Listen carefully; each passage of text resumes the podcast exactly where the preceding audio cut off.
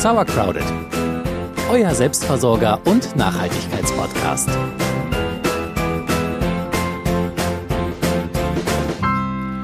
Humus. Hm. Wer jetzt an Kichererbsenpaste denkt, der denkt kulinarisch, aber ist leider ein bisschen auf dem Holzweg. Heute geht es nämlich um den Boden, nämlich so ungefähr die ersten 10 bis 30 Zentimeter des Bodens. Das ist der Humus und besteht aus abgestorbenem und organischem Material. Und damit nochmal herzlich willkommen zu Sauercrowded. Ja, bevor es hier, eine Schippe voll Sand ist, fangen wir mal an. Wir reden heute über Kompost. Wir haben ja schon in der vergangenen Sendung mal mit euch über Boden und Bodenqualität ähm, gesprochen und haben euch ja auch gesagt, dass man sandige und lehmige Böden auch verbessern kann mit Zugabe von Humus. Und Humus kriegen wir aus unserem Komposthaufen. Und darum stehen wir jetzt gerade in unserem Garten und wir erklären euch, warum ihr einen Komposthaufen haben solltet und wie ihr das am besten macht. Und danach fahren wir dann nach Hause und dann erklären wir euch noch, was ein Bokashi-Eimer ist, wie er funktioniert, damit ihr nämlich auch zu Hause, wenn ihr nur eine Wohnung habt und keinen Garten, eure Abfälle kompostieren könnt. Kompost. Im Garten hat man ja unglaublich viele Pflanzenabfälle vom Unkrautzupfen, vom Rausreißen im Herbst. Und damit wir die nicht einfach vergeuden und irgendwo in die Ecke werfen, werfen wir die ja meistens auf einen Komposthaufen. Wenn ihr noch keinen habt, solltet ihr unbedingt einen anlegen, denn das, was nachher unten dabei rauskommt, nach einiger Arbeit von kleinen Mikroorganismen und euch selbst, das ist ganz wichtig für den Boden im Garten. Aber wo stellt man im Garten den Kompost hin und was nimmt man, um das Ganze, um die ganzen Pflanzenabfälle ähm, aufzubewahren? Was nimmt man als Behälter? Also wenn ich jetzt bei uns im Garten gucke, oh, ist ein bisschen windig, haben wir zwei ähm, Holzgestelle und ein so ein Schnellkomposter aus Kunststoff. Was ist wichtig bei einem Kompostbehälter, Jule? Ähm, eigentlich kann man da total gut auch improvisieren. Wichtig ist der Standort. Der sollte etwas geschützt sein, vielleicht im Halbschatten, ähm, so dass nicht den ganzen Tag die Sonne draufsteht. Ähm, wir haben ja hier auch noch so einen geschlossenen Kompostbehälter. Auch der sollte nicht unbedingt in der prallen Sonne stehen. Und bei dem müsst ihr darauf achten, dass ihr den ab und zu mal aufmachen müsst und Wasser reingießen müsst, weil da natürlich kein Regen rankommt. Ja, also der sollte ein bisschen wettergeschützt sein. Halbschattig und auch so, dass nicht zu viel Regen drauf fällt. Kann ich auch einfach eine große Tonne nehmen? Das könntest du theoretisch machen. Du müsstest dann aber den Boden rausschneiden, weil wichtig ist, dass der Komposthaufen von unten Kontakt zur Erde hat, damit dann natürlich die kleinen Regenwürmer und Mikroorganismen auch hin und her wandern können. Außerdem muss das Wasser auch nach unten ablaufen können, denn wenn das Wasser steht in diesem Kompostbehälter, dann fängt es an zu faulen. Also ich nehme am besten, im Prinzip kann ich auch improvisieren. Ich kann auch ein paar Lattenzäune zusammenstecken, solange das unten frei ist und in einem halbschattigen Ort steht. Und dann werfe ich da meine ganzen Pflanzenabfälle rauf. Und was muss ich dabei beachten? Genau, das muss man ein bisschen äh, kontrolliert machen. Man kann nicht alles ähm, immer nur Grünschnitt, Grünschnitt, Grünschnitt. Man muss es richtig schichten. Schichten, du hast es schon gesagt. Also damit das auch perfekter Kompost wird, perfekter Humus wird, muss man ein bisschen gucken, wie man die ganzen Abfälle schichtet. Ähm, hast du Erfahrung gemacht? Was kannst du uns dazu sagen?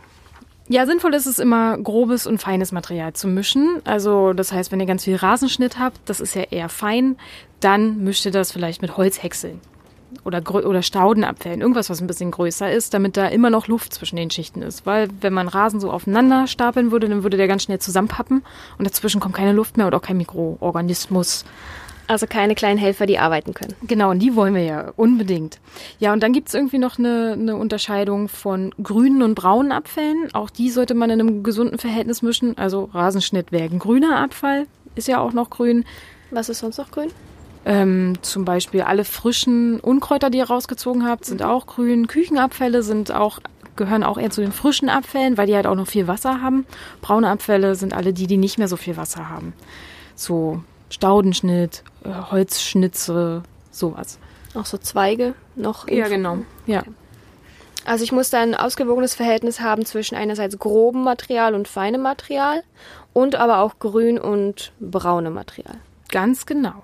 Denn ja, es ist wichtig, dass immer Luft zwischen den einzelnen Schichten ist, damit er nicht fault von innen. Weil sobald keine mhm. Luft mehr rankommt, dann fängt das an zu gammeln und dann stinkt er und dann wird das auch kein Humus am Ende. Und wenn ich jetzt anfange mit einem Kompost, also sagen wir, ich hab, hatte bislang keinen Komposthaufen in meinem Garten und ich möchte jetzt anfangen, was ist eine gute erste Schicht oder was kann ich machen, damit da auch die Prozesse gut starten? Ja, du kannst erstmal ein bisschen grobes Material reinschmeißen, da drauf ein bisschen feines Grünes und dann wäre es super cool, wenn du eins, zwei Starterschippen Kompost kriegst von einem Nachbarn vielleicht, der schon einen Komposthaufen hat, weil da sind natürlich schon mal ganz viele Mikroorganismen drin, die dann bei dir gleich weiterfressen. Und ich überlege jetzt gerade, wir sind ja jetzt im Frühjahr und es fällt ganz viel Unkraut an, also ganz viel grünes Material. Aber im Herbst zum Beispiel, da hatten wir ja ganz viel braunes Material. Da hatten wir viele Zweige und so Schnitt und so Zeug. Ähm, muss ich da einfach dann das über den Winter mit aufheben, damit ich dann im Frühjahr das besser mischen kann? Oder hast du da noch irgendwie einen Tipp? Ja, genau, so mache ich das. Meistens passt ja im, also im Herbst hat man ja meistens unglaublich viel und das passt sowieso nicht alles auf dem Komposthaufen. Da lege ich immer noch ein bisschen was beiseite und dann habe ich was im Sommer auch zum Mischen. Okay, also ein optimaler Behälter mit optimalem Standort wäre gut und dann auch die richtige Art des Schichtens. Gut, da gucke ich mal auf unsere Komposthaufen. Wir haben zwei Komposthaufen eben aus Holz, die sind unten frei. Wir haben einen Schnellkomposter und ich sehe, wir haben ein paar grüne Sachen drauf, wir haben auch ein paar braune Sachen drauf. Ich glaube, wir haben also einen guten Behälter, guten Standort und auch gut geschichtet. Jetzt ist die Frage, was darf rein, was darf nicht rein? Ja, also bei Sachen, die im Garten anfallen, braucht ihr euch eigentlich gar keine Gedanken machen, die dürfen alle rein. Also es sei denn, ihr esst jetzt einen Braten, bei dem was übrig bleibt. Essensreste dürfen nämlich nicht auf den Kompost. Zum einen, weil Fleisch und so, das würde faulen und es lockt oft natürlich Tiere an, die ihr vielleicht nicht unbedingt im Garten haben wollt.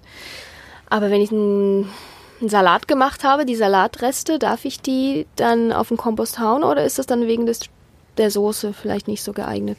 Nee, das ist total okay. Also das kann, kannst du schon machen. Jetzt nicht ein ganzes Gericht auf den Kompost kippen, aber bleibt von deinem Salat überhaupt was übrig. Guter Punkt.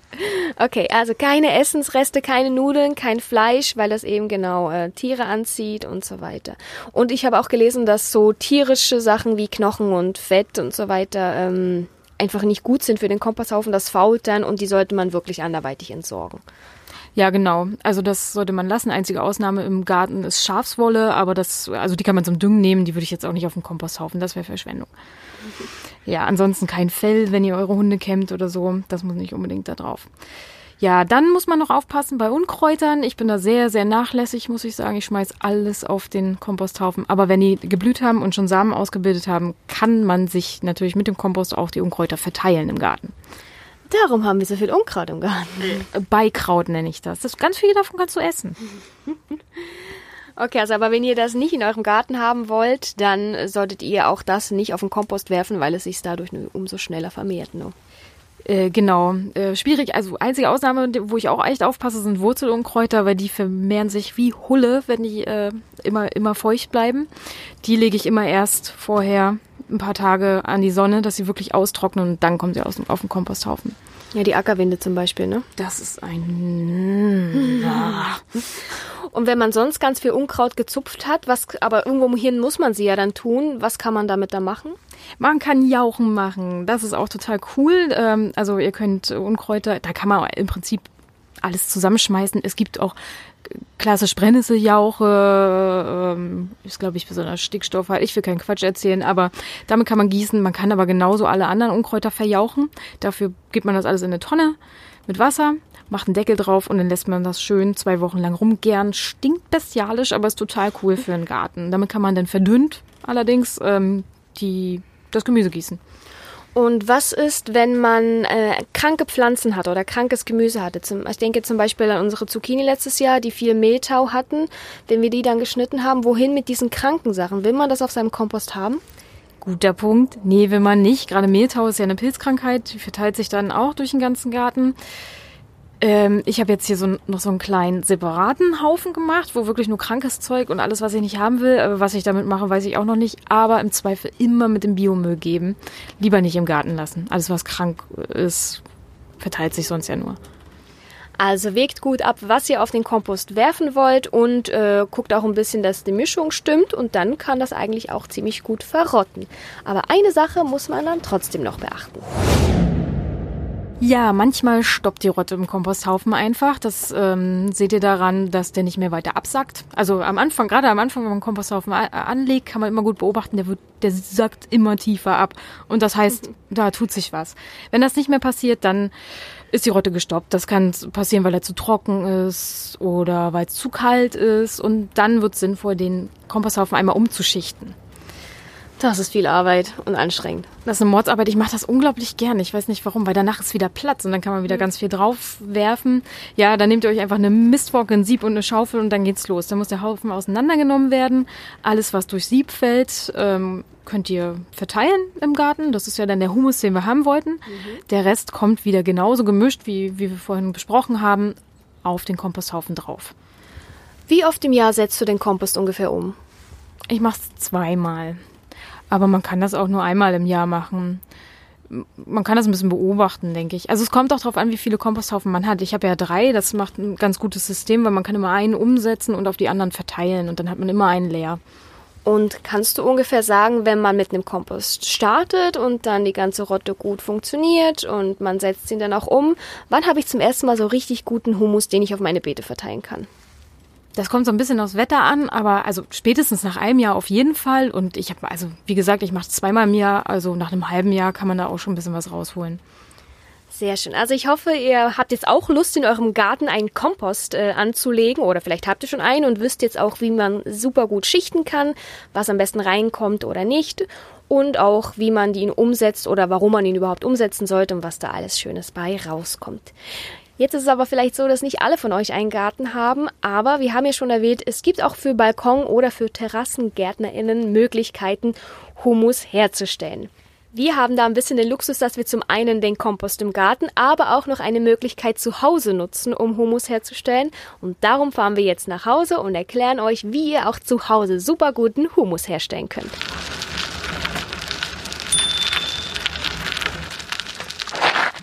Wir sind jetzt zu Hause und hier wollen wir euch Balkon- und Terrassengärtnern auch noch zwei Möglichkeiten vorstellen, wie ihr an frischen Humus kommt oder an guten Kompost. Dazu gibt's zum einen Wurmkisten. Wir haben selber keine, aber man kann wohl ziemlich einfach eine bauen. Eine Bauanleitung haben wir euch auf dem Blog verlinkt. Das ist dann eine Holzkiste, die hat zwei Kammern. In die eine kommen Würmer rein und Essensreste. Und die Würmer fressen dann eure Küchenabfälle, alles, was ihr da so, was da so zusammenkommt. Und das, was hinten aus dem Wurm wieder rauskommt, ist dann sogenannter Wurmkompost, Wurmhumus. Und den könnt ihr dann auch für eure Balkonpflanzen, Zimmerpflanzen und so weiter verwenden. Aber denkt daran, Würmer sind auch Lebewesen und äh, die müssen sich auch erstmal auf die neuen Gegebenheiten einstellen und wie andere Haustiere brauchen die auch etwas Pflege. Also ich stelle mir das ein bisschen pflegeintensiver vor als die zweite Möglichkeit, die wir euch später noch vorstellen. Aber wie gesagt, wir haben keine Wurmkiste. Habt ihr Wurmkisten? Habt ihr Erfahrung mit Wurmkisten? Könnt ihr dazu raten oder eher nicht? Schreibt es gerne in die Kommentare in unserem Blog. Wir sind da sehr, sehr gespannt. Und dann wollen wir euch noch die zweite Möglichkeit vorstellen, wie ihr auch zu Hause kompostieren könnt. Bokashi, Gesundheit. Ja, ich habe äh, ein nettes Geburtstagsgeschenk bekommen vor einigen Jahren, ich glaube vor zwei Jahren, fast schon drei Jahren, und es waren zwei Bokashi-Eimer. Gern geschehen. Und ja, es war wirklich total nett. Ähm, das sind nämlich richtig coole Dinger. Da kann man Küchenabfälle fermentieren. Also Bokashi kommt aus dem Japanischen und heißt sowas wie schrittweise Umsetzung. Ist also eine erzwungene Verwesung oder so. Ja, so kann man das nennen. Also ist so ähnlich wie beim Sauerkraut. Ähm, die Küchenabfälle werden fermentiert. Ja, und wie das jetzt funktioniert, zeigen wir euch jetzt. Genau, also ich finde, es ist wie ein Gärtopf für Küchenabfälle. Es hat sowas von, von, man schmeißt rein, lässt gern und kriegt dann später was dabei raus. Ja, nur essen würde ich es nicht wollen. Nein, das nicht. Aber wir zeigen euch jetzt mal, wie so ein Eimer aufgebaut ist, wie man, ähm, was der alles beinhaltet und später auch, wie das Ganze funktioniert. Und dazu gehen wir mal zu unserem Eimer. Und wir zeigen euch mal, was der so beinhaltet und wie er aufgebaut ist. Jule, du hantierst hier mal ein bisschen rum und erklärst mal, wie der so aussieht. Ja, das ist eigentlich ein handelsüblicher Eimer. Unserer ist grau äh, mit einem grünen Deckel und einem Griff dran. Er hat noch ein paar hübsche bunte Blumen aufgeklebt. Und äh, wie er außen aussieht, ist auch gar nicht so wichtig. Wie wichtig ist, dass der einen dichten Deckel oben hat. Im Eimer selbst ist noch so eine Art Sieb, damit die Küchenabfälle nicht gleich ganz runterrutschen. Und unter dem Sieb ist so ein Depot, wo sich der Bokashi-Saft sammeln kann. Das ist so eine Art, also das kann man als Flüssigdünger benutzen oder als Rohrreiniger. Und abzapfen kann man das Ganze mit einem Hahn, der auch noch unten am Eimer ist. Ja, so sieht das Ganze aus. Ähm, wenn man dann den Deckel drauf macht, dann ist das Ganze luftdicht und dann kann man das, dann fermentiert das wie beim Sauerkraut. Genau, eine Gärung wie beim Sauerkraut oder bei einer Fermentierung. Und wie das genau funktioniert, wollen wir euch jetzt zeigen. Wir nehmen mal unsere Küchenabfälle, die wir von der Gemüsesuppe gestern haben, und den Eimer und gehen damit mal auf die Terrasse und gucken mal, was man damit genau machen muss. Also, hier haben wir den Eimer mit Küchenabfällen. Hier sind ein paar äh, Lauchreste, Sellerie, Möhren und so weiter. Und dann haben wir den Eimer neben uns und so einen kleinen Stampfer. Und noch eine Flasche mit, wird uns Jule bestimmt gleich sagen. Also, was müssen wir jetzt genau machen? Wie funktioniert das? Ja, genau. Man macht den Eimer auf. Oh, guck mal. Oh. Ja, das arbeitet und es riecht ein bisschen sauer vergoren, aber es geht. Ich dachte, es riecht. Äh, beim ersten Mal dachte ich, es riecht ganz, ganz doll, aber mittlerweile habe ich mich an den Geruch gewöhnt. Ich finde es eigentlich voll okay. ähm, genau, dann gibt man die äh, Küchenabfälle dazu. Oh, viele Orangen. Und die müssen ganz fest mit diesem Stampfer, der dazu war, ähm, in den Eimer gedrückt werden, damit da kein Sauerstoff dazwischen ist.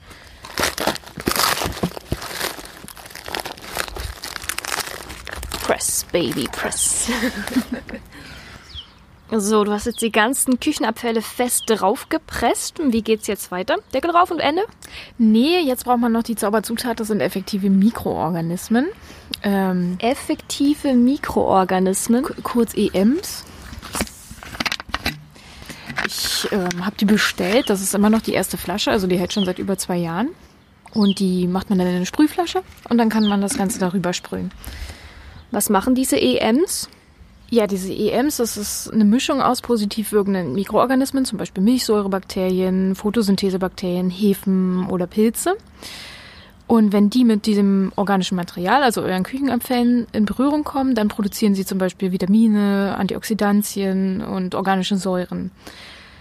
Ja, wie gesagt, wir sind immer noch bei der ersten Flasche. Das Zeug ist also sehr, sehr ergiebig. Und wenn man diesen Saft ablässt vom Bokashi, dann kann man den auch oben wieder drüber tun und spart quasi das EM-Zeug. Also diese effektiven Mikroorganismen braucht ihr, damit überhaupt äh, irgendwas funktioniert oder in Gang gesetzt wird bei eurem äh, Bokashi-Eimer. Und wie gesagt, den Saft, den ihr unten äh, rauslassen könnt, könnt ihr einerseits als Dünger verwenden, aber ihr könnt das auch wieder dann ähm, auf eure Küchenabfälle drauf gießen, zusammen mit den äh, Mikroorganismen und dann arbeitet es eigentlich von alleine, genau. Und die EMs, ich habe gelesen, die kann man auch an anderen Stellen im Garten ganz gut nutzen, zum Beispiel auch gegen Schnecken oder so, ne? Ja, das habe ich auch gelesen, dass die ähm, Schnecken vertreiben. Wie genau das funktioniert, weiß ich nicht, aber ansonsten sind ähm, für die Bodenlebewesen sind diese effektiven Mikroorganismen halt total gut. Also es bereitet auf jeden Fall den Boden auf. So, und wenn jetzt alle Küchenabfälle im Eimer sind, der Bokashi-Saft ist drüber, die EMs sind drüber, was machen wir als nächstes? Dann kommt der Deckel drauf und dann kann das erstmal gären, bis ihr die nächste Ladung parat habt, die ähm, ihr dann natürlich auch, ihr könnt den nach und nach befüllen, der muss nicht mit einmal voll werden. Wenn er dann allerdings voll ist, muss der zwei bis drei Wochen stehen bleiben, den lasst ihr dann ganz in Ruhe, nur noch den, den Saft unten abzapfen. Und wenn die zwei bis drei Wochen vorbei sind, dann muss er vererdet werden. Das kann man machen im Garten. Entweder man gräbt den gleich ins Beet mit ein ähm, muss halt alles schön mit Erde durchmischt und mit Erde bedeckt sein, sonst buddeln das die Tiere im Garten wieder aus, habe ich auch schon erlebt. Und für alle, die jetzt eben keinen Garten haben und deswegen die Bokashi-Variante gewählt haben, was können die da mit dem ähm, Ferment machen? Die können das einfach in einem Blumentopf ähm, mit Gartenerde vermischen. Okay, das erklären wir gleich später nochmal. Ist ein bisschen kalt, vielleicht gehen wir wieder rein. So, und gucken wir mal die entscheidende Frage. Ist denn so ein Bokashi-Eimer auch für die Wohnung geeignet? Ja, sehr, was meinst du? Du hast es ja gerade gerochen. Riecht es eklig? Also ich finde, es stinkt nicht. Es riecht ein bisschen sauer, ein bisschen vergoren, aber es ist nicht so ein fauliger Gestank. Vielleicht etwas gewöhnungsbedürftig, wenn man den Bokashi einmal öffnet, so. Aber es ist nicht faulig, würde ich jetzt sagen. Es ist ein bisschen wie mit Sauerkraut. Also den Geruch findet man ja nicht unbedingt appetitlich, aber trotzdem ist es ja okay. Genau, und wir haben ja, also wir haben den Bokashi einmal in der Wohnung, wir haben den an einer kühlen Stelle in der Wohnung stehen und ich finde, er riecht gar nicht, wenn man, wenn man so vorbeigeht.